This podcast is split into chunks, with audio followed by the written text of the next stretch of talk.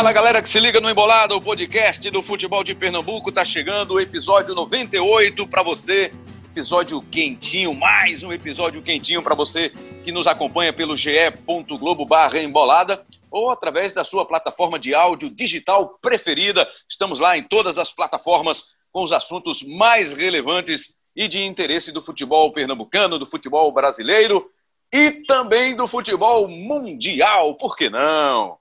Estamos com Cabral Neto, nosso parceiro de embolada, Carlyle Paz Barreto, tem contribuído bastante aqui com a gente nesses últimos episódios e também uma participação muito especial.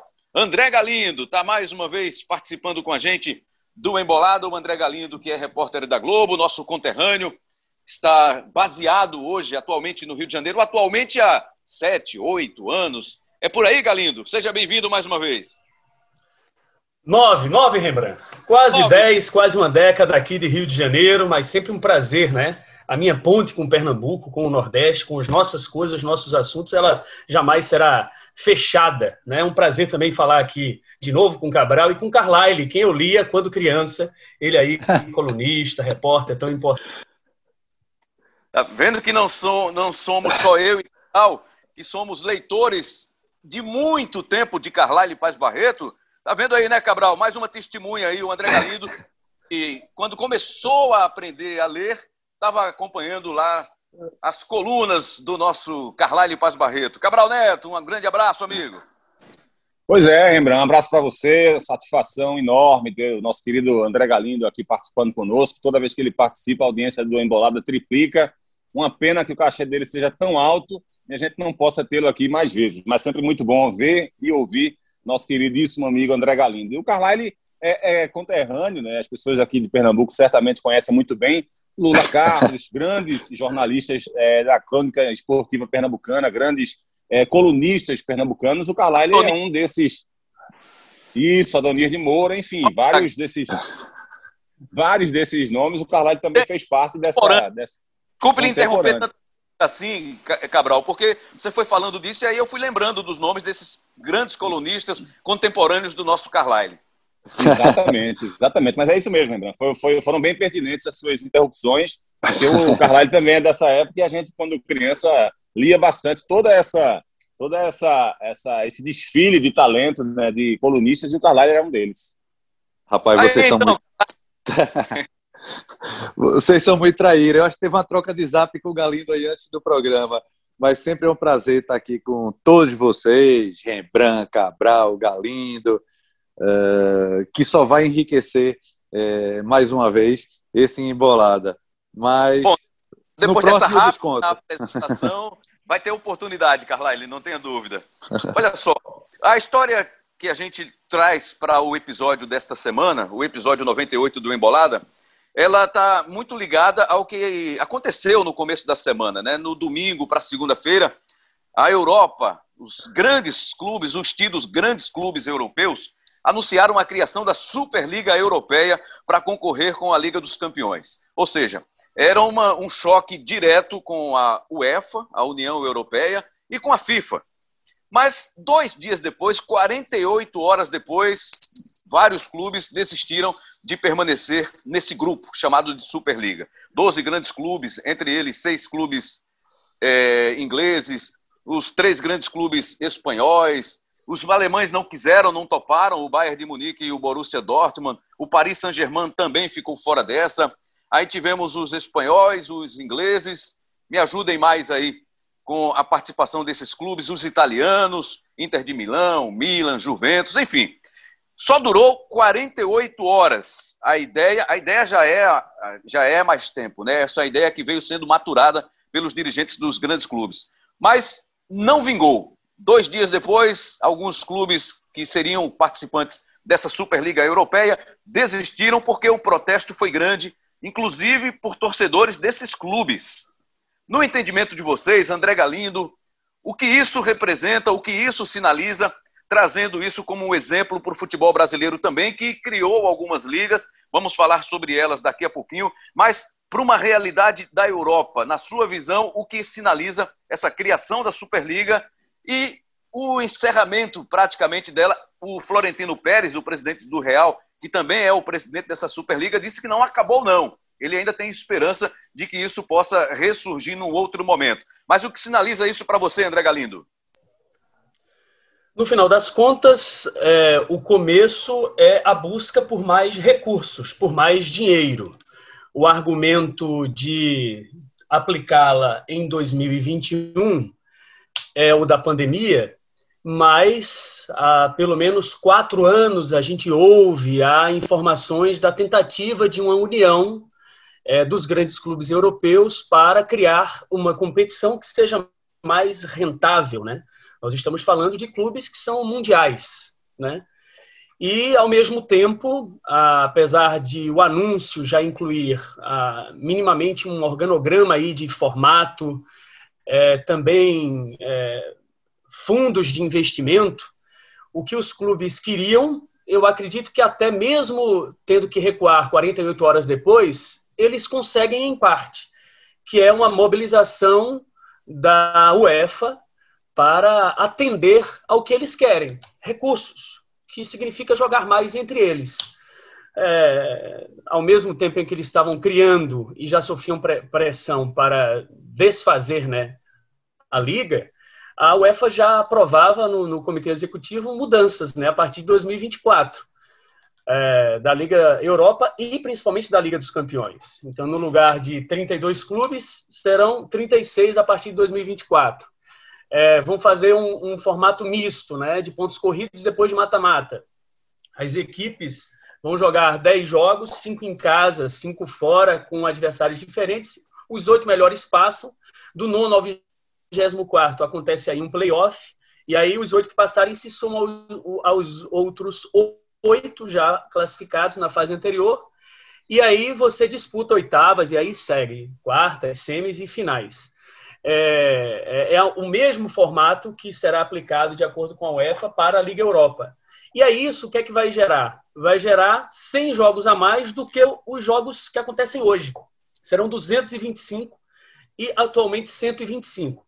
E o que é que isso significa? Mais jogos, mais dinheiro. Isso significa também que essas equipes provavelmente vão se enfrentar mais e não apenas no clubinho fechado, que era a ideia original do Florentino Pérez e dos outros fundadores da Superliga. Cabral Neto, a sua Juventus desistiu, né? Tinha que desistir, né, Rembrandt? Tinha que desistir. Acho que a, a vergonha é, passada por esses clubes, ela precisa ser de fato muito marcante. Eu, eu não acho que, que eles tenham desistido da ideia. Sinceramente, não acho que eles tenham desistido da ideia. Mas acho que toda essa reação fulminante que ocorreu por parte da UEFA, por parte da imprensa mundial, é, por parte dos profissionais, inclusive dos próprios clubes, né, jogadores e treinadores que não aceitaram essa ideia, e por parte de torcedores dos próprios clubes também, eu acho que elas foram. Essa reação foi, foi, foi importantíssima. Não é? e, mas ainda assim, não apaga toda essa tentativa que eles tiveram. Não é? é um, fazer um campeonato né, que, que, que não havia uma cobrança técnica, onde o mérito esportivo para participar do campeonato ficaria menos importante, a ausência de uma disputa maior, essa segregação que haveria, essa busca forçada pelo entretenimento em detrimento da desportividade, enfim, todas essas ideias tornaram, a meu ver, essa iniciativa uma das mais vergonhosas da história do futebol. É, Para traçar um paralelo fazer uma comparação, digamos, não exata, essa Superliga parecia uma tentativa de levar o futebol para os seus primeiros anos de existência. Né? Eu estou falando ali da segunda metade do século XIX, né? onde o futebol era praticado por lordes, por ricos, por brancos, excluindo tudo e todos que não se encaixassem no conceito de elite da época. Né? E o futebol, como o esporte mais popular do planeta, não poderia jamais voltar a ser uma prática excludente como era essa proposta. E, e se ela prosperasse, fatalmente, Rembrandt, é, seria o dia mais vergonhoso da história do futebol. E, e tenho, não tenho dúvida nenhuma que haveria uma repercussão enorme no planeta todo, porque certamente muitos dirigentes brasileiros, da América do Sul e de outros continentes estavam é, assistindo tudo isso com muita atenção, né, com a intenção, inclusive, de replicar esse ultraje em outros países também. Então, foi muito importante que tenha havido essa reação. Mas não acho, como eu falei no início, que essa reação tenha sido suficiente para acabar com essa ideia deles. Eu acho que em algum outro momento eles vão tentar voltar com uma ideia, digamos, com um cenário mais sutil do que esse, né, com outras propostas para que as pessoas olhem e interpretem. Ah, bom, já que não é daquele jeito, dessa forma aí até dá para aceitar. Então eu não, não acho que eles tenham desistido disso, não. Mas certamente o André Galindo é, tocou numa, num ponto que é muito importante, que é essa eterna pressão que existe dos superclubes da Europa em cima da UEFA. E a UEFA sempre cedendo a esses grandes clubes.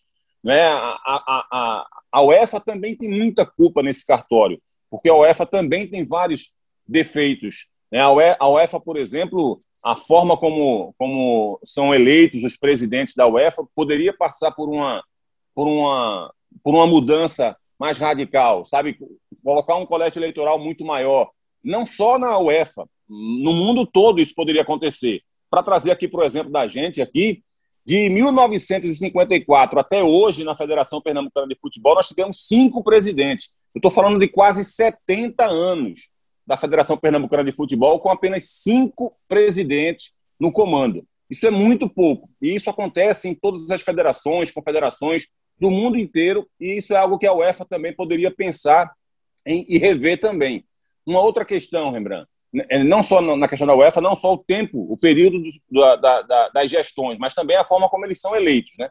É, a questão da, da, da, forma como eles, como eles a, tolerância, digamos assim, que eles têm em relação à lei do fair play, por exemplo, onde acaba sendo sempre muito fácil punir um Rangers da vida, por exemplo, um Fenerbahçe, um clube do leste europeu, até mesmo um Milan e Inter de Milão, que passaram por um momento de baixa né, em sua história, mas na hora de punir um clube como o Paris Saint-Germain, a dificuldade é gigantesca. E por coincidência, o Paris Saint-Germain foi um desses superclubes que ficaram a favor da UEFA. Né? Veja como, como, a, como o crochê é bem amarrado, né? como a, as linhas são bem amarradinhas, bem costuradas. É, na hora de punir o Manchester City, por exemplo, a UEFA até conseguiu ali dar uma punição de dois anos, mas bastou o, o Manchester City é, recorrer ao Tais, ficou por isso mesmo, ele não foi punido, a UEFA saiu um tanto quanto desmoralizada em relação à sua regra e a própria regulamentação do fair play também saiu é, é, desmoralizada naquele momento. Então há essa subserviência da UEFA em relação aos grandes clubes europeus, né, ao Real Madrid da vida, a própria Juventus também, é, a clubes desse, desse porte, desse tamanho, clubes é, mais, mais pesados. Então, a UEFA também precisa rever alguns dos seus conceitos mas é evidente que não dava para aceitar aquele cenário pintado por esses 12 clubes que estavam tentando fazer essa segregação no futebol, que seria algo vergonhoso para a história desse esporte maravilhoso que é o futebol. Carlyle Paz Barreto, você acredita também numa espécie de recuo estratégico neste momento desses grandes clubes europeus que estavam afim de criar essa Superliga e criaram essa Superliga? Pois é, Rembrandt. É, não sei se foi só estratégico, mas foi por conta da reação em cadeia e, mais do que isso, a reação imediata. Né? Eles vinham conversando sobre essa Superliga já há uns três anos, mas quando anunciam não apenas os fãs do futebol, que já estavam todos preparados, até torcidas organizadas mesmo, num, dos próprios clubes, como jogadores, como dire... É, treinadores e até políticos. Então foi em cadeia, mas foi imediata. Então isso fez um recuo. Né? Príncipe na Inglaterra uh, se, se, falou algo na rede social. Uh, quem mais? O, o primeiro-ministro britânico uh, também. Então, como essa reação foi forte demais, eles tiveram que recuar. Não sei se estrategicamente para voltar daqui a um tempo, mas pela força como foi essa reação. Oi, Cabral. Só, desculpa te interromper, é que eu acho também que é muito importante também frisar a própria reação, como eu falei há pouco também, assim, de todas as reações que tiveram contra, e essas que você pontuou foram muito importantes, mas foi muito legal ver a própria reação dos torcedores, né, de parte grande dos torcedores dos clubes envolvidos, porque eles não passaram pano para isso, não. Né? Clubes, é, torcedores do Chelsea, de outros clubes também que estavam envolvidos, que ficaram revoltados com a ideia dos próprios clubes estavam querendo, querendo é, fazer esse tipo de campeonato, né? Eu adiciono, Exatamente. antes da volta, viu, Carlyle, a reação da imprensa, né? Que se colocou como parte também desse também. mundo do futebol. Então, a gente acompanhando, inclusive nos jornais espanhóis, né? Imagina o poder do Florentino Pérez como presidente do Real Madrid, mesmo lá, mesmo jornais de Madrid, além da Catalunha, obviamente, é, em que os clubes estavam envolvidos na Superliga, havia é, é, opiniões contrárias, críticas. Então, eu acho que a pressão de comentaristas, a pressão da imprensa também colaborou para esse Importante, Galindo Cabral. E quando o técnico do, do Liverpool quando o técnico se posiciona rapidamente, ele abriu aí uma possibilidade para todo mundo falar. E jogadores, e hoje em rede social, jogadores se pronunciam mais do que algum tempo atrás, né? Então isso foi importante. Acho que essa, essa, esse recuo vai demorar um pouquinho mais, viu, Rembrandt, para os clubes pensarem como fazer de novo. Porque diferentemente de outras ligas, até a própria Premier League, veio numa, num momento em que não tem, não tem algo de muito doloso ou de muito errado para ser mudado. A gente vai falar um pouquinho daqui a pouco de Clube dos 13, Liga do Nordeste, todos isso tiveram um passado é, e um passado recente com problemas. Por isso que os dirigentes tentaram fazer algum tipo de mudança. Mas hoje, a Liga dos Campeões da Europa, campeonato mais rentável do mundo, campeonato um dos mais organizados do mundo. A Premier League, quando mudou, em 1900, começo dos anos 90, eh, foi porque estavam tendo problemas, foi no auge do, do, do hooliganismo, né? então era violência, os clubes ingleses bem abaixo do que os adversários da própria Europa, a seleção vinha aí de, de resultados ruins, os clubes com cinco anos de proibição de participar de torneios internacionais por conta de violência de torcida. Enfim, então teve essa mudança. E quando mudou, tirou da Liga Inglesa para essa recém-criada Premier League, foi melhorando, e com executivos, com, com ações modernas, importantes e comerciais, teve essa mudança. Mas tinha um passado de problema anterior. E é bem diferente do que iria acontecer agora com essa Superliga. Sem falar na questão de, do olho grande, né? A gente está falando aqui de clubes milionários que queriam um pouco mais para eles, talvez capitaneados aí não pelos ingleses, mas pelos espanhóis que estão acostumados aí a ter uma divisão de cota bem bem desigualitária, posso dizer esse termo aí, porque sempre Barcelona e Real Madrid ganhavam o quê? 80% do, da fatia, né? Depois teve um pouquinho tentou se democratizar um pouquinho, mas eles estão tentando fazer isso na Europa também. Ou seja, os clubes ricos querem ganhar mais dinheiro e, na visão deles, os que têm menos dinheiro, os clubes menos abastados, ganhariam menos, passariam a ter menos oportunidades. Porque, pelo que a gente observou, qual seria? A meritocracia esportiva. Eles não seriam rebaixados, esses fundadores da Superliga Europeia. E aí seriam poucos clubes que teriam possibilidade de participar desses torneios promovidos pela Superliga Europeia.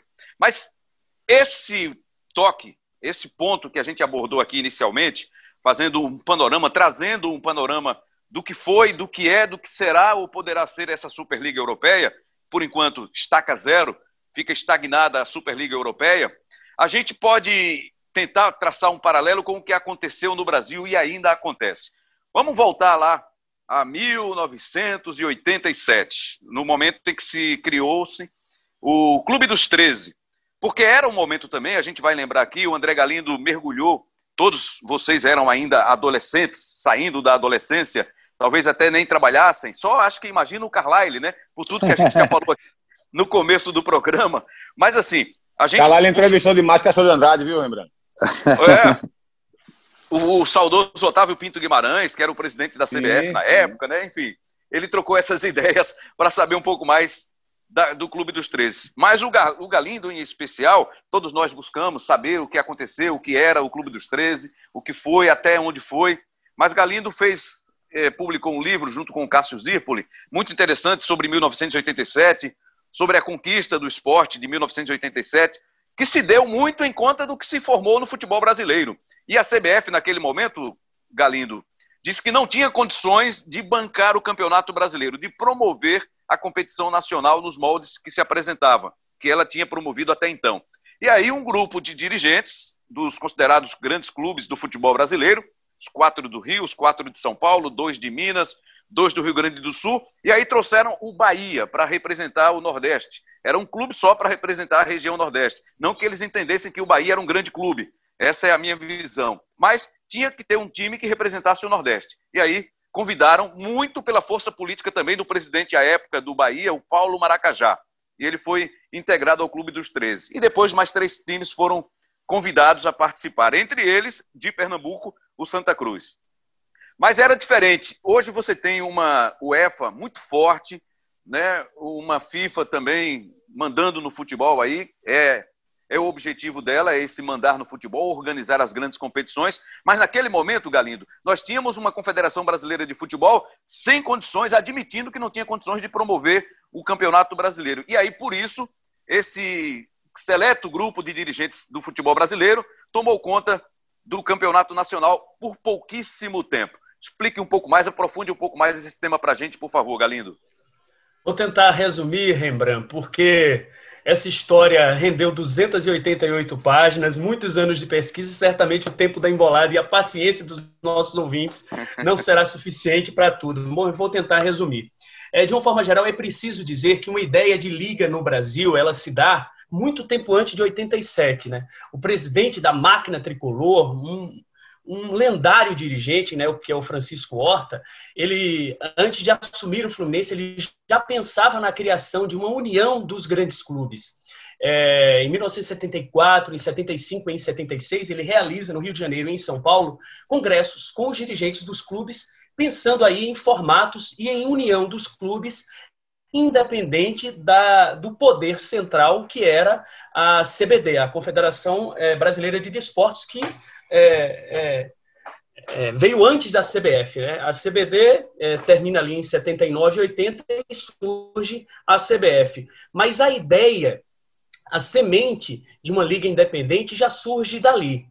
Isso fica, vamos dizer assim, em banho-maria. E aí a gente vê o que acontece no Campeonato Brasileiro, né, que vai subindo de 54 para 72, para 76, para 80 clubes, para 98 clubes, é, um, é, é uma competição que já, é, é, por si só, ela é inviável. Né? E isso incomodava, assim, os grandes clubes.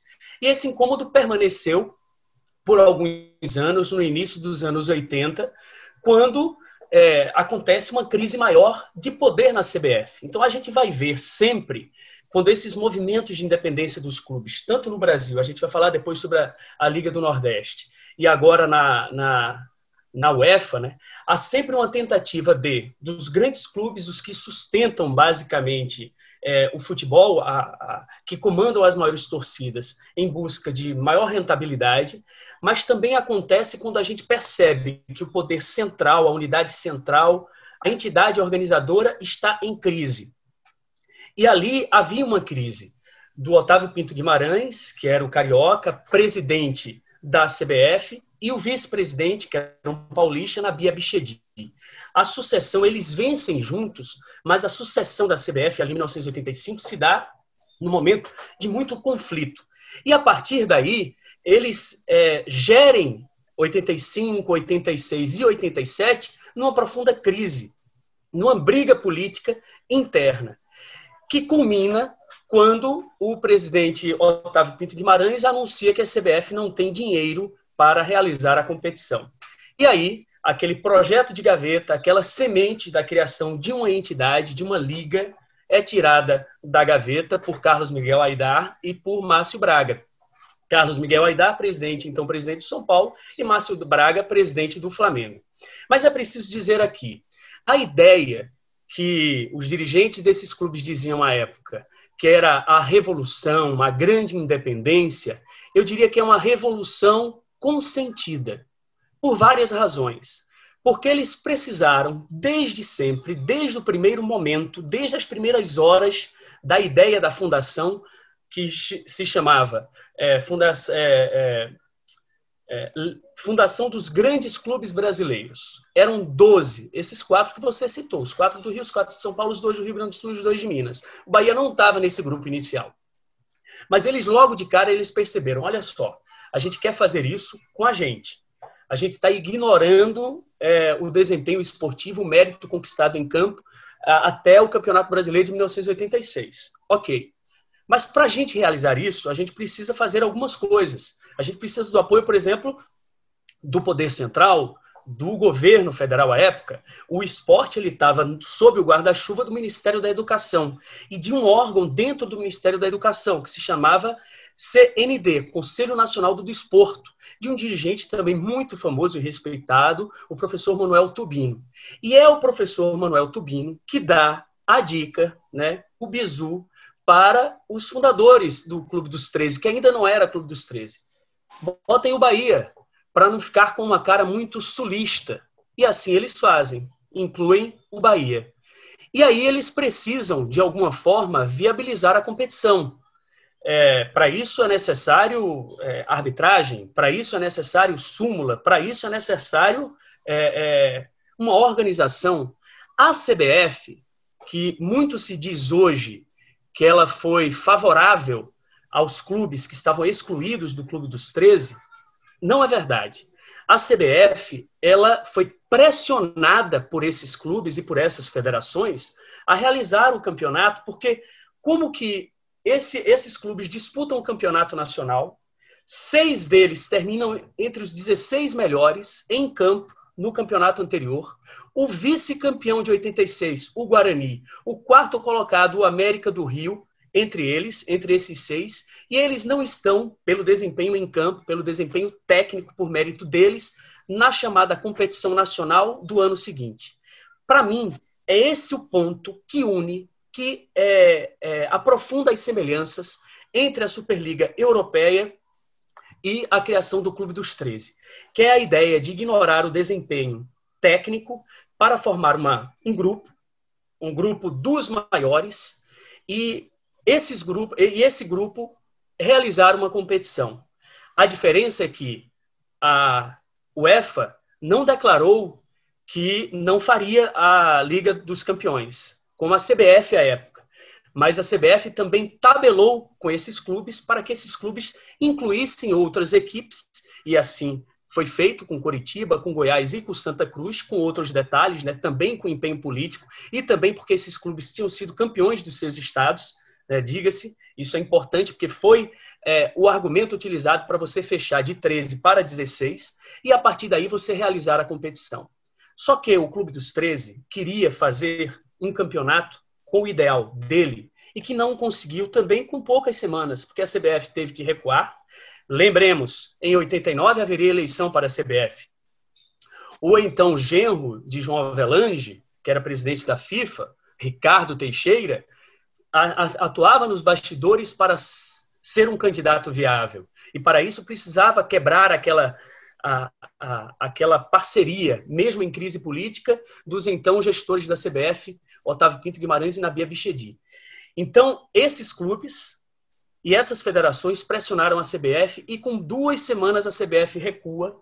E aí são sucessão de semanas e reuniões, idas e vindas, muita confusão para ver a composição ok, o Clube dos 13 venceu a, queda de braço e realiza um módulo com 16 equipes, com essas 16 equipes, e a grana que foi arrecadada, direitos de transmissão, a venda de cotas, é, os patrocinadores que o Clube dos 13 conquistou, será aceito. Mas para essa competição aqui, para esse grupo, ser realizado, é necessário que a gente, vocês aceitem o que eu vou propor, que é, é súmula arbitragem, calendário, e eu vou tirar as ameaças que a CBF acabou tendo que ameaçar, como a gente viu agora a FIFA e a UEFA fazerem para a Superliga, né? É, era a proibição de inscrição de jogadores, ameaça de não convocação, é, punição a esses clubes, né? É, é, em eventuais competições futuras, esses clubes também seriam punidos.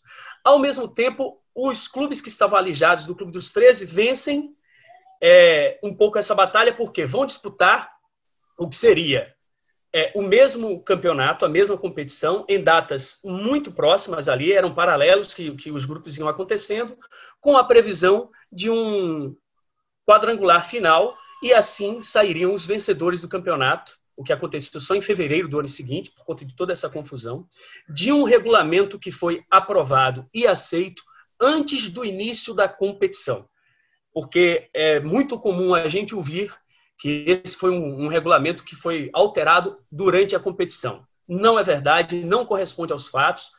É, e não não corresponde principalmente à própria cobertura dos veículos de todo o país à época, que mostraram toda essa confusão, e assim se inicia em setembro de 1987 o Campeonato Brasileiro, que terminou em campo em fevereiro de 88. Esporte Guarani disputaram a Libertadores da América, mas parece que é um campeonato que não termina há 30 anos. E por isso, quando a gente fala aí, é, hoje, com uma temática de uma organização de liga independente do poder organizador, no caso a CBF, é, a gente tem que voltar a esse tema. E não é o único, Rembrandt. Eu sei que a gente vai falar de outros exemplos aqui, que, é, é, entre eles, a, a, Primeira Liga, que aconteceu cinco anos atrás, também acabou, e também o Campeonato do Nordeste. Mas, por enquanto, em resumo, não tem nem, nem tão resumidamente assim. Era, essa, a, esse, era esse o paralelo que eu acho que existe entre o Clube dos 13 e a Superliga Europeia.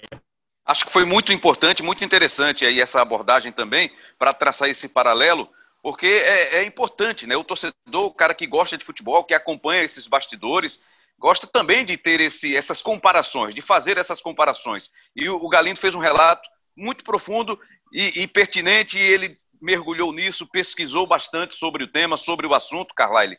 E, e na época, a gente lembra, né? Porque não só na época, mas sempre que isso acontece, a ideia principal é mais dinheiro para esses clubes. O que eles querem é mais dinheiro, mais dinheiro, mais dinheiro, independentemente do que isso vai representar para outros clubes. Clubes que não fazem parte dessa fatia que eles consideram ser a principal fatia do futebol brasileiro, Carlyle. Pois é, e tem outra semelhança né, com essa Superliga, né? Primeiro era o G12, né? Então vamos abrir mais para um, virou o Clube dos 13, mas Clube dos 13 já participando daquela Copa União com, com 16. Depois o Clube dos 13 foi aumentando, aumentando, o esporte até entrou anos depois, em 96, e passou de 20 times. A, a Superliga queria fazer a mesma coisa, eram, eram 12 iniciais, né? chegando até 15 com cadeira cativa, mas abrindo a possibilidade, a possibilidade também de convidados. Será que esses convidados seriam estariam abertos para rebaixamento? Aliás, só os só esses convidados ou seriam uma liga estilo NBA é, com franquias e sem essa possibilidade de queda, ou seja, seria um grupo fechado. O Clube dos 13 queria isso inicialmente. E esse cruzamento que Galindo eh, se referiu, do módulo verde com o módulo amarelo, isso não foi inédito, não. Isso teve em outras oportunidades. É, é, essa confusão toda, e até voltando um ano antes, de 1987, porque a CBF disse que não tinha dinheiro, porque o campeonato de 86 foi terrível. Ele juntou. Primeiro começa a bagunça em 84, né? Com virada de mesa, depois 85 também, outra virada de mesa, em 86 com, até com ameaça. A portuguesa chegou a, a ser rebaixada e a Federação Paulista se rebelou porque tinha entrado na justiça. Enfim, teve rolo também. O Vasco não tinha se classificado, porque em 86 a CBF juntou as três taças, né? Taça de ouro, taça de prata e taça de bronze, chegando aí a 80 clubes. Galindo já, se, já tinha recordado desse número absurdo. E aí também, ou seja, era uma espécie de módulos. Eram módulos, era taça de ouro, taça de prata e taça de bronze, eh, que na época eram grupos diferentes de, eh, dos maiores, dos médios e dos menores do futebol brasileiro. Na, no módulo amarelo, no módulo, módulo verde, tirando aí o G12, eh, era também pelo que o Clube dos 13 entendia como maiores e menores, mas teve esse cruzamento. Teve esse cruzamento no ano anterior, teve logo depois, no ano 2000, na Copa João Avelange, ou seja, não foi algo inédito, não, mas é muito importante o que Galindo frisou é que esse cruzamento foi determinado antes do início da competição, que isso aí já tira aquela tese de virada de mesa, né? Pelo menos essa daí não. E é bem difícil, Cabral, quando os clubes se reúnem assim, a gente está tá vendo aí todos esses exemplos, para combater uma instituição que já está estabelecida né, há muito tempo no poder. É claro que uma revolução normalmente acontece assim: você vai encarar alguém ou algo que está estabelecido já há muito tempo. Mas para isso, você precisa ter também pessoas envolvidas que tenham uma outra mentalidade, que não estejam pensando exclusivamente no ganho financeiro e econômico político, que é o que eles basicamente imaginam, querem, almejam, têm como objetivo quando entram nessas brigas contra grandes entidades, Cabral. É, Rembrandt, porque assim, há uma diferença enorme entre revolução e golpe. Né? Ah, essa Superliga me pareceu muito mais um, um golpe, digamos assim, do que uma revolução. É, de tudo que o, que o André Galindo falou aí, a única coisa que eu discordo dele é que ele disse que o resumo não foi, a síntese não foi tão resumida assim. Se eu tivesse mergulhado no assunto, tanto quanto o Galindo, tanto quanto o Cássio Zirpoli, para fazer o livro que eles fizeram, o meu resumo teria durado umas quatro horas por baixo. O Galindo conseguiu fazer esse resumo aí com muito menos e de forma bem aprofundada. E é exatamente isso, porque naquela época, talvez a única diferença de fato, assim, mais concreta entre a criação da Superliga e a criação do Clube dos 13 foi exatamente o motivo que levou a isso. Né? Como o Galindo destacou, o Clube dos 13 foi criado porque a CBF disse na época que não tinha condição de fazer o Campeonato Brasileiro. E aí, evidentemente, os clubes precisavam se juntar para fazer um, um, novo campeonato. Eles não poderiam ficar parados. E eles precisaram fazer alguma coisa é, relacionada a isso para ter uma solução. É, algumas semanas depois, a CBF chegou a dizer que tinha sim condição de fazer o campeonato, só que aí já havia fortalecido os clubes. Mas se você vai para a essência da ideia, ela é tão excludente quanto. Né? O Galindo trouxe aí os exemplos de equipe do Guarani, que foi vice-campeão, do América, que foi quarto colocado, que não estavam no campeonato. E eu vou além. É, esse clube dos três ele conseguiu, por exemplo, fazer algo que a Superliga também propunha, porque nenhum clube que estava no módulo verde foi rebaixado no Campeonato 88. Né? Independente da, da, da, sua, da sua performance no Campeonato 87, eles estavam assegurados no Campeonato 88.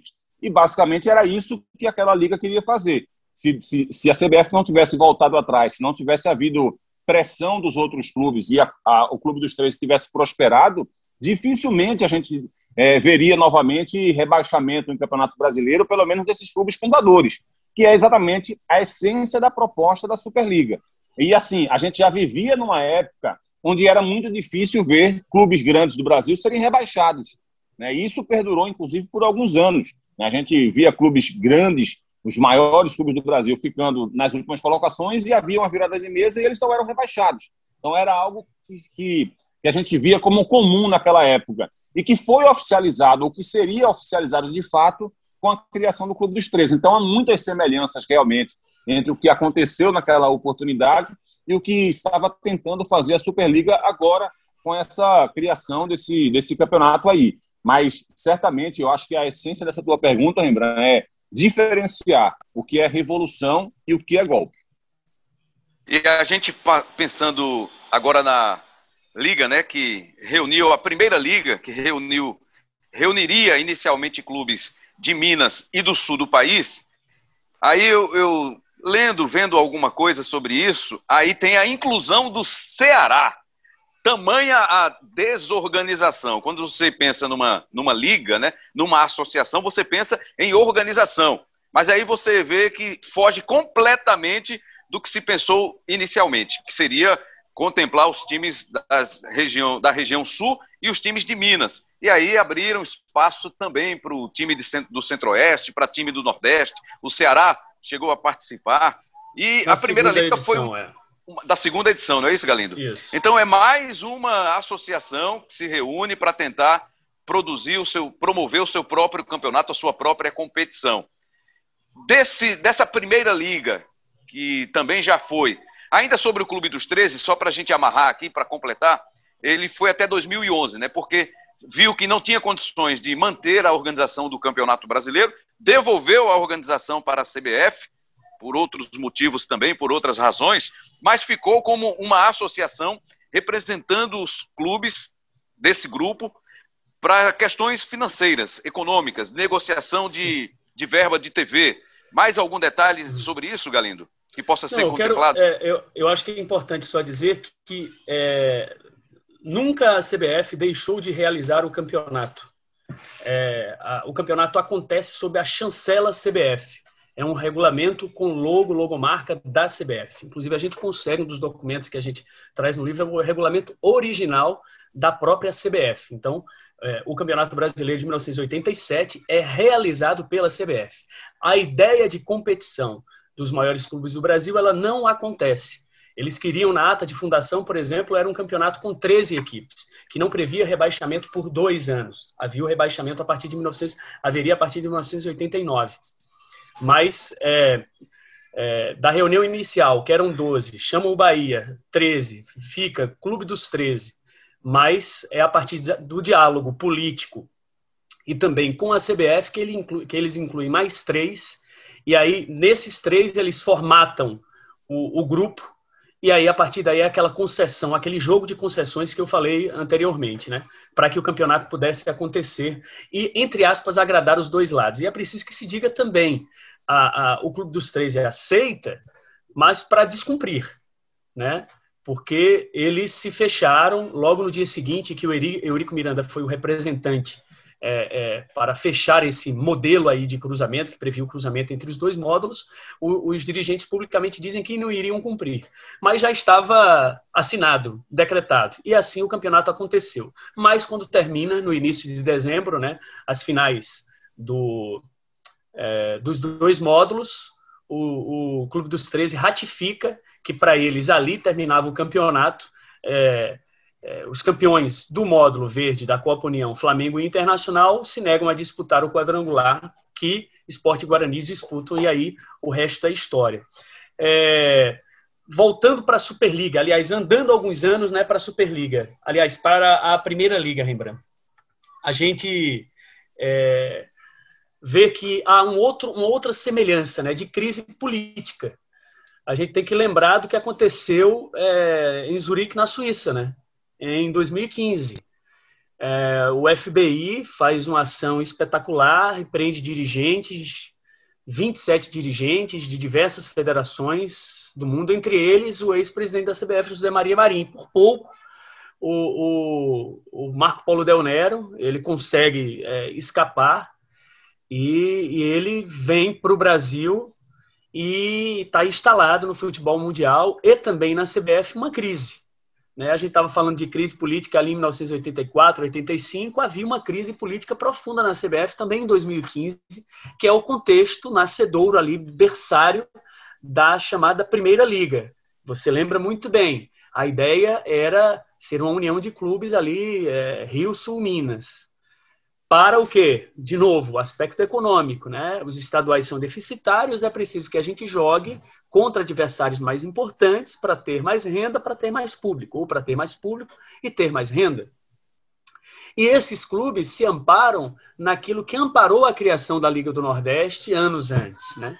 É, é, é o, o famoso artigo 217 da Constituição Federal que permite que se crie uma forma autônoma de gerenciar competições sem interferência estatal ou federativa. E aí, a partir desse amparo da lei, se cria a Primeira Liga. Os clubes tinham essa intenção, mas é, por conta da prisão do Marco Polo, do, do, do José Maria Marim, o Marco Polo Del Nero é, estava investigado e havia a possibilidade de ele ser excluído e punido e quem assumiria a CBF?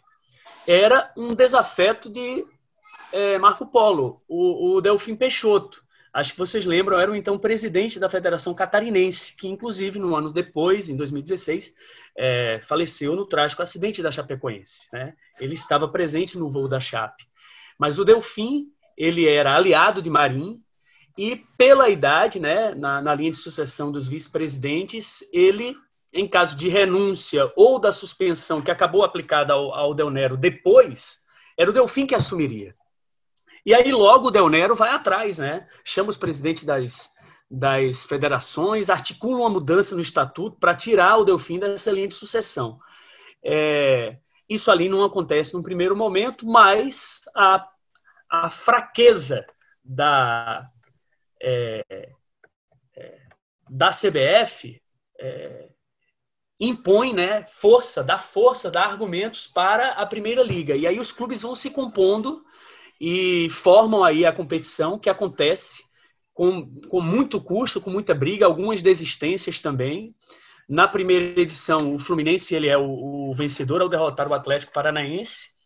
Na, a, acontece né, a, a, a primeira edição acontece em 2016 com 12 equipes, a segunda edição acontece em 2017 já com 16 equipes, já com a inclusão do Ceará, a desistência de outras equipes também, quer dizer, nunca foi algo muito muito solidificado, né?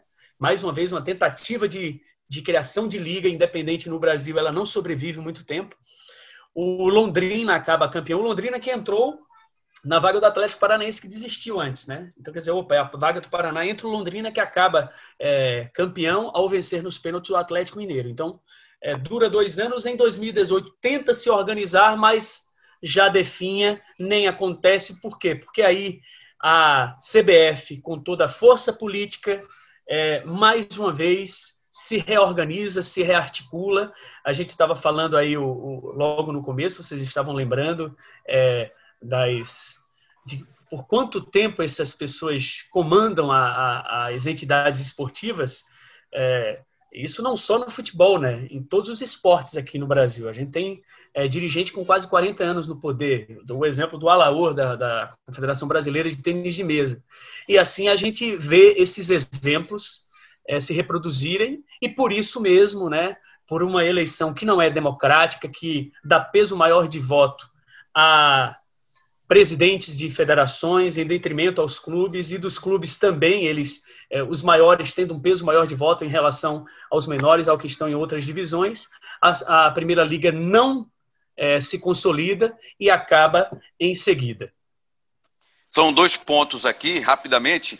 O, o Galindo lembrou. Quando eu falei Primeira Liga, eu citei só Sul Minas, mas era Rio, Sul Minas, como bem lembrou e destacou aí o André Galindo. E ainda sobre o Clube dos 13, ele, essa associação dos clubes foi até 2011, né? Quando Flamengo e Corinthians saíram, saltaram do barco, disse, opa, eu acho que eu consigo ganhar mais dinheiro fazendo minha negociação diretamente com, com a televisão e aí buscar mais recursos, ou seja, também pensando no próprio umbigo, né? Pensando no próprio clube, independentemente de um pensamento coletivo, agora o pensamento passa a ser individualizado, como aconteceu depois que Flamengo e Corinthians, ó, pegaram o bonde. Era e justamente aí... o momento de renegociação dos direitos de transmissão para mais um bloco de anos. Uhum. É, os clubes decidiram que ali individualmente é, poderiam ganhar mais.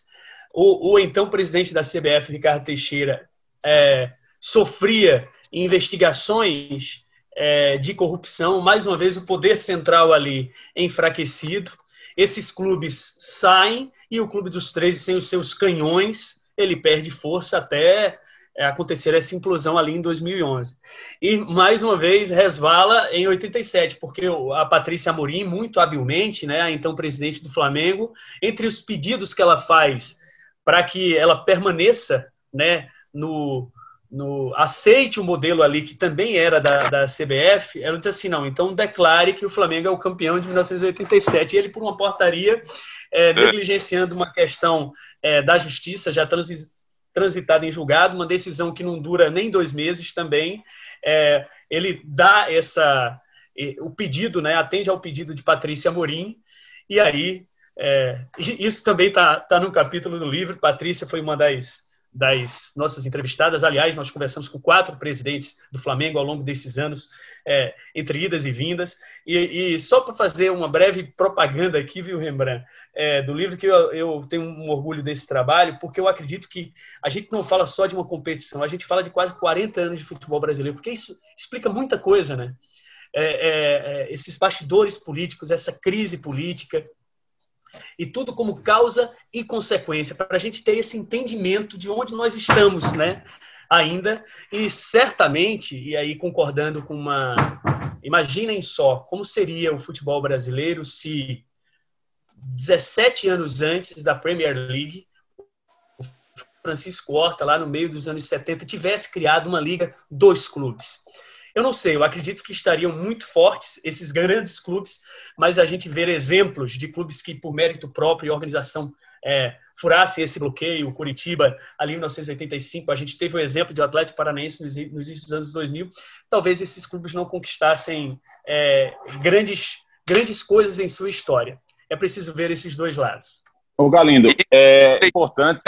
Cabral, leitura obrigatória desse livro aí, escrito pelo Galindo e pelo Cássio Zirpoli, para quem gosta dos bastidores, para quem quer entender um pouquinho mais desse período aí, são quatro décadas praticamente aí, que eles conseguem passear por ela e fazer com que a gente consiga entender algumas coisas, alguns detalhes que foram tão importantes para várias decisões durante esse período no Campeonato Brasileiro, do futebol brasileiro, Cabral.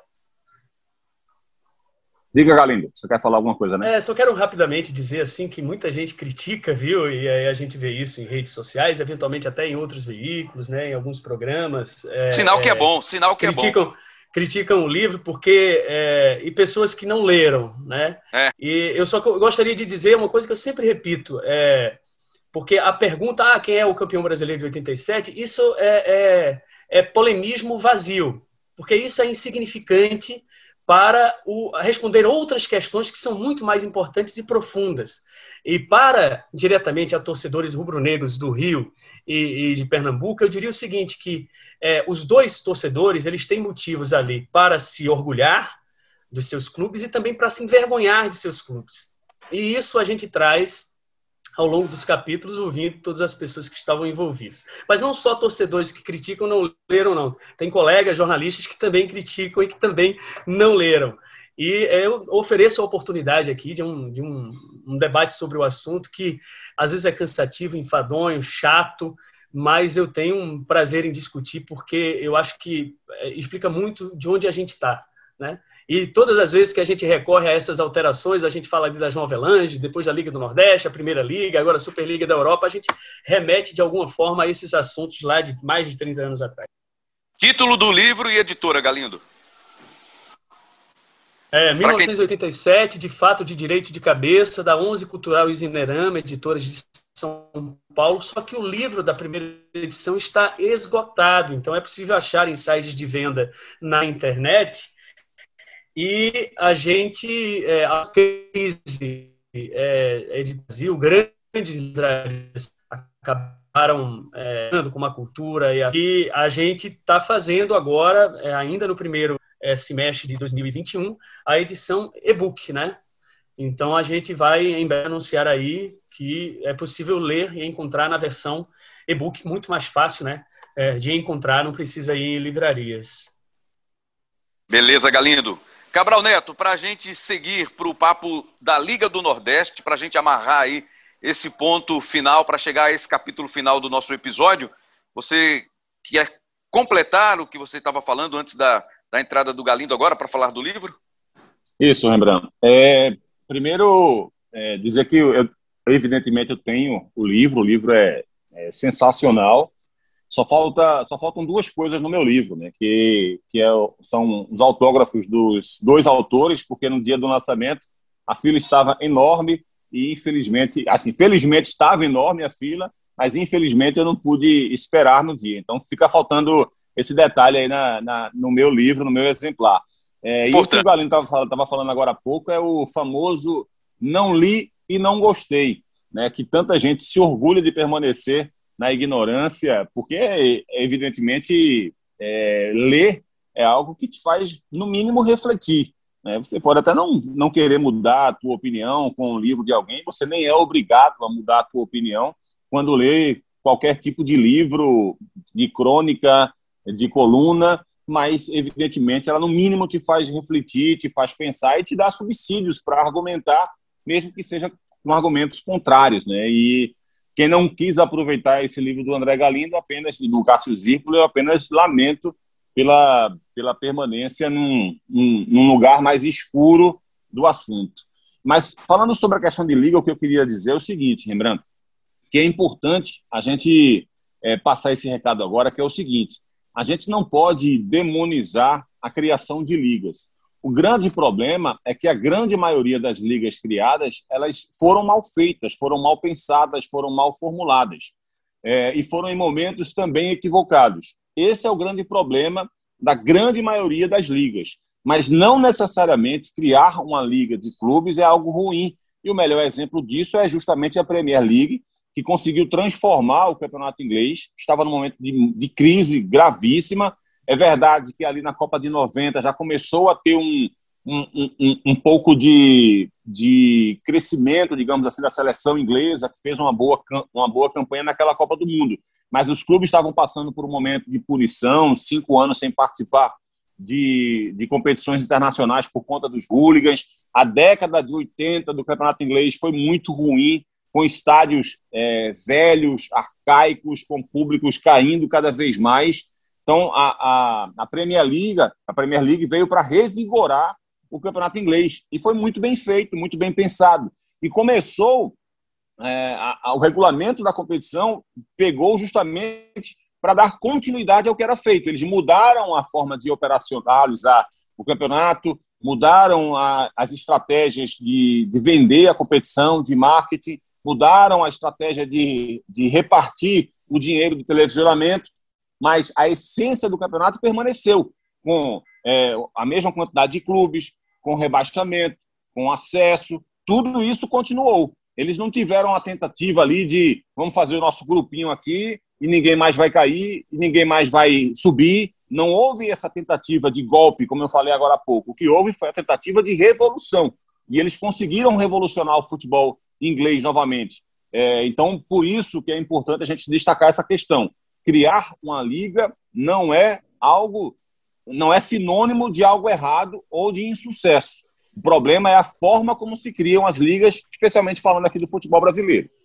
E que a gente usa recentemente, uma das críticas principais é o Leicester da Inglaterra, a, o Atalanta é, da Itália, que vem num, num, remodelamento, num modelo de gestão é, administrativo e também do futebol exemplares, alcançam sucesso dentro de campo e simplesmente numa inclusão a partir de uma ideia de, é, de superioridade, esses clubes ignoram essas equipes e é isso, e isso quebra o, o que é fundamental para a existência do esporte, que é a meritocracia.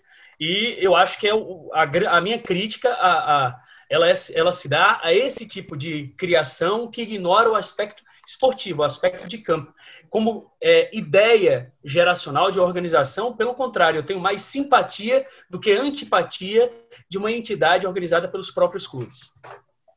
A Liga do Nordeste está assim, Carlyle, também desconhecendo para uma pequena parcela a meritocracia, a meritocracia, meritocracia esportiva, Carlyle, porque alguns clubes não podem ser rebaixados e há poucas vagas que vão sendo é, em, em, formato de rodízio. Né? O campeão de algumas, alguns torneios estaduais conseguem participar da competição. Está assim na sua visão, Carlyle?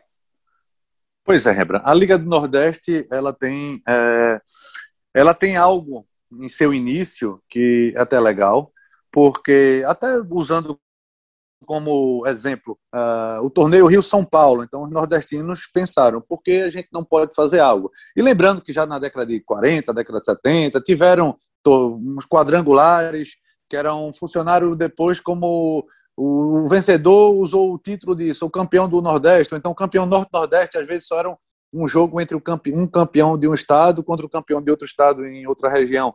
Enfim, mas em 94, foi a primeira, foi o embrião dessa Copa do Nordeste atual, quem organizou um campeonato era uma espécie de torneio de verão, durou, acho que durou um mês, cerca de um mês, foi a Federação Alagoana de Futebol junto com o governo do estado. E eles fizeram com duas sedes, uma no interior, uma em Maceió. O esporte acabou a, a, campeão naquele ano, na cobrança por pênaltis contra o CRB. E depois daí, os dirigentes começaram a pensar e por que a gente não cria uma Copa do Nordeste que seja algo é, permanente. E aí, quando, quando, no caso, Pernambuco e Bahia começaram a debater um pouco mais essa ideia, é, e dirigentes pernambucanos e baianos começaram a se reunir com o restante da região, idealizaram em 97 uma Liga do Nordeste. Primeiro, de uma forma democrática, né, com os campeão e vice de cada estado participando da competição, mas depois, ao longo do processo, e aí teve isso que Cabral até falou também, a desorganização. A Copa do Nordeste durou alguns anos, depois parou, ficou outros anos. Uh, durou de 97 a 2002. Se, se eu estiver errado, me corrijam. Depois parou, teve em 2010 com poucos clubes e depois voltou uh, em 2013. E aí, por que voltou em 2013? Voltou porque a Liga do Nordeste ganhou uma ação contra a CBF e era obrigada a CBF a pagar 100 milhões de reais na época. E eles fizeram um acordo, em vez de pagar, a CBF vai chancelar a competição, vai dar arbitragem, vai dar toda a organização, e vocês fazem isso por 10 anos, até o contrato está acabando no final, no próximo ano, 2022.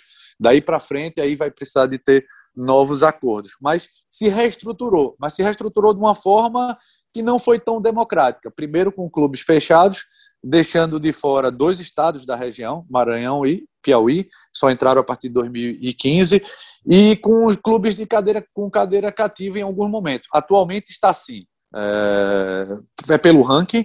Se um clube do interior, pelo menos no caso de Pernambuco, Bahia, Ceará, só vai para a Copa do Nordeste se for campeão estadual. Fora isso, é quem está no ranking. Ou seja, quem tiver na Série A, na Série B, tem muito mais chance de participar dessa competição. Mas olhando para Rio São Paulo, Liga Sul, Sul Campeonato Copa Sul Minas, é, depois Primeira Liga, e até mesmo da Copa Norte, que está acontecendo já há algum tempinho, é uma competição que está mais, mais organizada, mas com alguns problemas também ao longo desse processo. Carlyle, teve em 2003 também, né? Foi o Vitória campeão. Até, até 2003, exatamente, Cabral. Mas já sem a presença de um dos pernambucanos, né? Isso, isso. Já foi uma, uma Copa do Nordeste já bem, mais, bem enfraquecida. E o que você pensa, então, Cabral, dessa Copa do Nordeste, da forma que ela é hoje e desse impacto que tem para o futebol de Pernambuco? Por exemplo, o Náutico, este ano, ficou fora da competição questão de ranking, questão de não ter chegado à final a conquistar o título do campeonato pernambucano. Funciona bem assim na sua visão? Olha, Rembrandt, essa, o fato de, de haver vagas é, por ranking, como é na Copa do Brasil também, ela não deixa de ser uma medida protetiva, digamos assim, para os, os clubes mais fortes, né? os, clubes, os clubes maiores da região é, porque você atrela o ranking nacional ao Estado. Então é muito difícil que você não tenha a participação de clubes como o Esporte, Bahia, Ceará, Fortaleza, Vitória. Então não deixa de ser uma forma de proteger é, os clubes melhores ranqueados. Mas pelo menos é, essa é uma, uma visão técnica do, do fato. Né? Você não está simplesmente colocando esses clubes para participarem da Copa do Nordeste simplesmente por eles serem fundadores, por exemplo, da competição. E aí não importa o histórico ou não importam os resultados desses clubes, eles sempre estarão lá. Importa sim. É, a gente viu, por exemplo, esse ano, é, no ano que vem também, o esporte está assegurado porque está bem no ranking, é o melhor clube pernambucano no ranking, então ele tem essa vaga assegurada. Mas nada impede que, com o passar dos anos e com a nova forma de ranking da CBF, o Náutico possa, de repente, ultrapassar o esporte daqui a alguns anos no ranking. O Santa Cruz também passar o esporte de repente no ranking daqui, daqui a alguns anos e conquistar essa vaga também através do ranking. Isso não impede que haja essa, essa mudança. É mais difícil que aconteça com Bahia e com Vitória, porque a distância de Bahia e Vitória para o terceiro colocado, digamos assim, no ranking é gigantesca. E como há a presença de, de três clubes baianos pelo ranking das federações, dificilmente Bahia e Vitória ficaram fora. O mesmo acontece com Ceará e, e Fortaleza, especialmente agora que a Federação do Ceará ganhou uma posição do de Pernambuco e ganhou mais uma vaga no estadual, no Nordestão, tirando uma vaga do Pernambucano. Então, é, mas ainda assim, é possível que haja uma, uma mudança e, é, e é, é, preciso perceber que há um critério técnico aí, que é exatamente a utilização do ranking nacional de clubes. É, mas não deixa de ser uma medida também protetiva para esses clubes, o que é, não deixa de ser interessante, porque você tem é, a, a possibilidade de ter a presença desses grandes clubes na Copa do Nordeste, mas ao mesmo tempo você também não impede que haja um critério técnico. Por isso que eu acho interessante. Talvez é, pudesse mudar essa, essa forma como é feito o ranking nacional projetado para os estados? Talvez. Talvez pudesse haver menos vagas para o ranking na Copa do Nordeste? Talvez. Mas, assim, a Copa do Nordeste é tão suprimida pelo calendário também que acaba, às vezes, dificultando muito que haja o campeonato perfeito. O campeonato perfeito talvez fosse reunir ali 12 clubes, 16 clubes, 20 clubes, não sei, num campeonato de pontos corridos, havendo rebaixamento, havendo acesso, havendo uma Série B da Copa do Nordeste, mas não há calendário para isso. Então, acaba que a Liga do Nordeste tenta jogar com as datas que tem e com as possibilidades que tem fica, acaba ficando espremida, né, em meio a esse calendário de campeonato estadual, de Copa do Brasil. E Galindo conosco, né, acompanhou várias edições da Copa do Nordeste aqui, e a gente percebia, Galindo, que também havia esse olhar econômico, né, financeiro dos dirigentes dos clubes do Nordeste em cima dessa competição, dessa associação que reunia os principais clubes da região. Mas você já, já consegue perceber uma mudança, uma flexibilização para que haja realmente um olhar coletivo com esses gatilhos citados agora pelo Cabral Neto, a partir do ranking, um ranking que pode ser alterado dependendo do desempenho das equipes, das equipes principais dos estados do Nordeste. Como é que você enxerga a Copa do Nordeste atualmente? Eu acho que é legítimo o pensamento dos dirigentes, né, é, ter a viabilidade econômica, né, da competição. E os grandes clubes eles têm um impacto nisso a gente pode é, questionar, eventualmente, os critérios, mas não ter critério é, é, é condenável. É, eu, acredito muito, e a Copa do Nordeste ela tem tido, é, apesar de o encerramento né, do, do, do direito de, de realização acontecer no ano que vem, mas eu entendo, e aqui muitas vezes acompanhando desde o Rio de Janeiro, que é a sede da CBF, eu entendo que a Liga do Nordeste tem tido muita habilidade política também é, dos seus dirigentes, de, de, seus comandantes, dos dirigentes dos clubes, para fazer essa ponte com a CBF e, e dar continuidade à competição. É, para mim, uma competição vitoriosa e toda vez que ela não é priorizada, eu critico os dirigentes dos clubes do Nordeste, como muitas vezes, por falta de planejamento e organização, eles subjugam a, a participação, por exemplo, na Sul-Americana, que é um torneio internacional viável para essas equipes conquistarem, porem por no currículo, quem sabe, o primeiro título internacional do clube do Nordeste. Mas eu acredito que sim, há uma. A, a, modernização, o pensamento financeiro e econômico, ele deve existir, mas sempre contemplando a, a, o critério técnico, né? E aí é, o, o ranqueamento, por exemplo, faz com que a gente acon aconteça esse ano é, algo muito marcante, né? Com uma grande torcida nordestina de Pernambuco, que é a do Santa Cruz, né, Rembrandt? Quer dizer, o, pelo ranking nacional, o, o, Santa foi passado pelo Náutico, né, que não disputa a competição esse ano. É, o Santa só joga a Copa do Nordeste de 2022 em caso de título pernambucano. É. Então, é, é a partir de um critério técnico que é, obriga esses clubes a se planejarem, né? Porque é importante ter uma competição dessa regional no calendário. Veja o tamanho do título da Copa do Nordeste de 2016 para o Santa Cruz, né? O orgulho com que aquele elenco, com que os torcedores eles batem no peito e falam sobre essa conquista. E é possível que cinco anos depois é, é, o, o, então campeão não dispute a competição. É, é organização critiquemos o, o, o critério? Talvez, mas pelo menos há um critério. Amigos, o papo foi excelente, rendeu muito. O que, é que vocês querem podem acrescentar ainda sobre o papo Carlyle Paz Barreto, Cabral Neto, André Galindo, para a gente finalizar o episódio 98. Lembrando que estamos muito, muito perto do centésimo episódio do Embolada. Carlyle Paz Barreto, valeu, meu amigo. Valeu, Rembrandt. Um grande abraço a você, Galindo. Bem-vindo novamente a Cabral. E só rapidamente, cheguei a falar do termo olho grande, né? Falando da Superliga da Europa. No caso da Liga Nordeste é diferente, né? Aqui é questão de sobrevivência dos clubes, mas ainda tá, há espaço ainda para melhorar. Um grande abraço a todos. André Galindo, você é sempre bem-vindo. A hora que você quiser, o espaço está aberto para você no Embolada, o tema que você quiser. Rembrandt, me responda, é, de quem foi a primeira medalha do Brasil na Olimpíada 2016?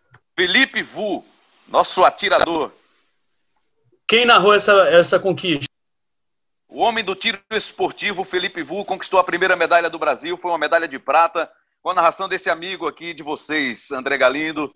Muito obrigado pela lembrança. Estamos em ano olímpico de novo, Galindo. Cinco anos depois, eu não tive a oportunidade de dizer publicamente, ele disse só privadamente. Você passou pela Covid, né? E a gente fica muito feliz você estar plenamente recuperado. Vamos nos cuidar. Estamos num momento que é uma guerra com um inimigo invisível e há outros inimigos visíveis também, mas a gente precisa se cuidar. Então, é, que a gente conte a história da pandemia em nossas vidas, em nossa biografia, mais vivos, né? E, e, vamos lá sobreviver, vacina já, vacina logo. É, feliz pelo por fazer parte também agora da, da, do nosso grupo da Globo, Carlyle, né, um jornalista que todos nós admiramos desde muito tempo. E também falar com muito prazer com Cabral Neto que o Brasil de maneira atrasada, na minha visão, já está reconhecendo ao acompanhar as transmissões desse amigo super talentoso. Que alegria participar, viu? Vida, vida longa ao embolado. Um abraço, amigos. Valeu, Galindo. Assina embaixo aí as suas palavras aos nossos companheiros Cabral Neto e Carlyle.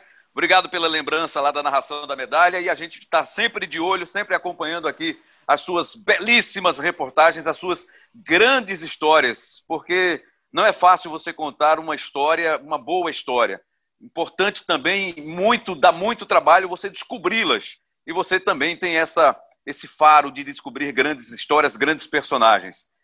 Queremos ver muitas suas histórias na tela da Globo, Galindo. Um grande abraço. Obrigado, meu amigo, meu irmão Galindo. Cabral Neto, parceiro. Mais uma.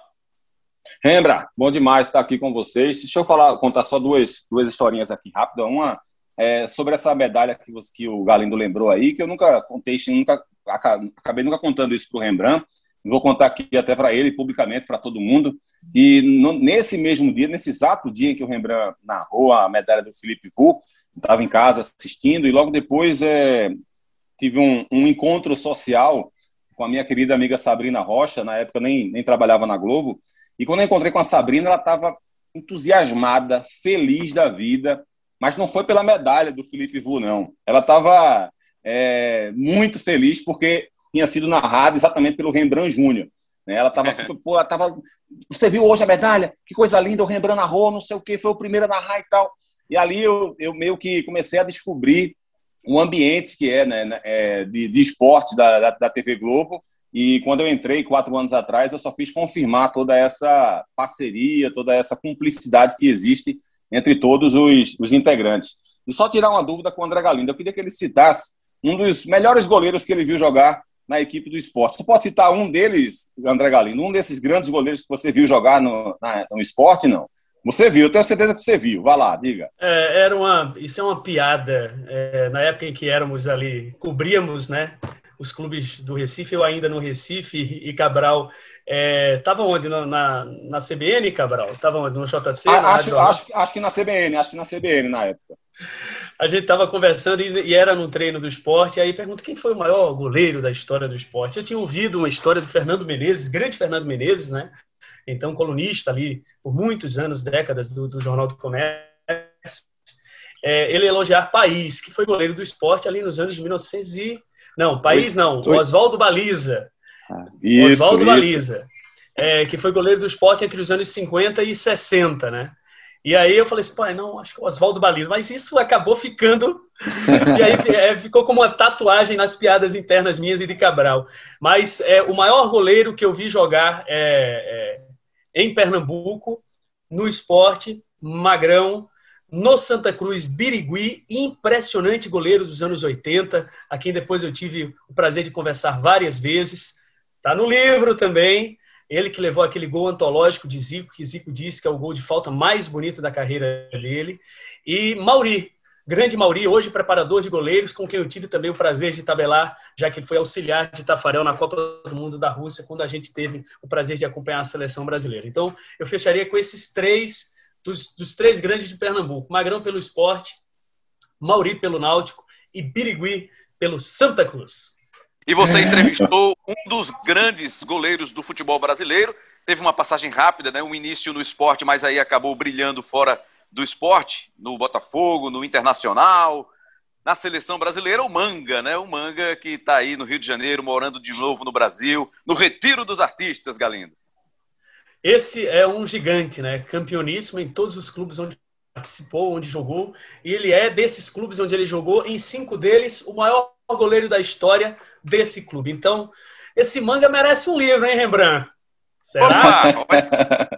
Valeu, Galindo. Cabral Neto, um abração, meu irmão. Valeu, Rembrandt. Prazer ter o André Galindo aqui. Eu sempre admirei demais o trabalho do Galindo, sempre fui muito fã dele, nunca deixei de dizer isso a ele. Tenho muito orgulho de, de tê-lo como um grande amigo e de, de poder reproduzir essa minha opinião, dizendo para ele, porque muitas vezes a gente tem, tem, um pouco de vergonha, às vezes, de, de elogiar, de falar, e acho que a gente não, não, tem que perder esse, esse, esse temor, esse medo de falar isso, e às vezes até é, muita, gente, muita gente tem um pouco mais de vaidade, fica com medo de fazer esse elogio, mas eu sempre achei que o André Galindo fosse um repórter do nível do Tino Marcos mesmo, e o Tino Marcos é, sem dúvida, a maior referência de repórter esportivo do Brasil, e assim, não é comparando o André Galindo ao Tino Marcos em si, é apenas para demonstrar que a capacidade do André Galindo é muito parecida com a do maior repórter esportivo que a gente teve na história da televisão brasileira. O André Galindo tem sacadas inteligentíssimas. O André fazia matérias de treinos é, de meio de semana aqui no Recife, que parecia ser a matéria do, da, do título mundial daquele clube. Ele sempre vinha com ideias novas, com ideias interessantes. A gente participou de uma palestra uma vez e eu nunca mais esqueço o que o André Galindo falou. Ele disse: todas as vezes em que eu chego no treino, a primeira ideia que eu, que eu tenho é exatamente a primeira que eu descarto. E, e, isso é muito o André Galindo, né? O cara que sempre tenta ver à frente, acima e, e, mais distante do que todo mundo. Então é um prazer ter o André Galindo trabalhando na mesma empresa que eu, de ser amigo dele, cara que eu admiro demais e que está somente demonstrando para o Brasil todo tudo aquilo que. Vou fazer o cartazinho aqui, Rembrandt. Eu já sabia.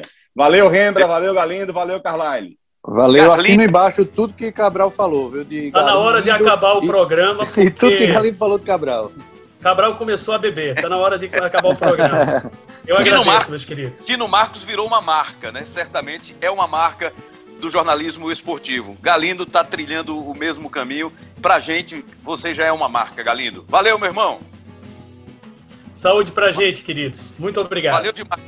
Tivemos na edição do programa o Bruno Mesquita, produção do Daniel Gomes, o craque que joga em todas as posições. Ele vibra com isso. CEO Lucas Fittipaldi, coordenação de podcasts do Rafael Barros, gerência de podcasts do André Amaral.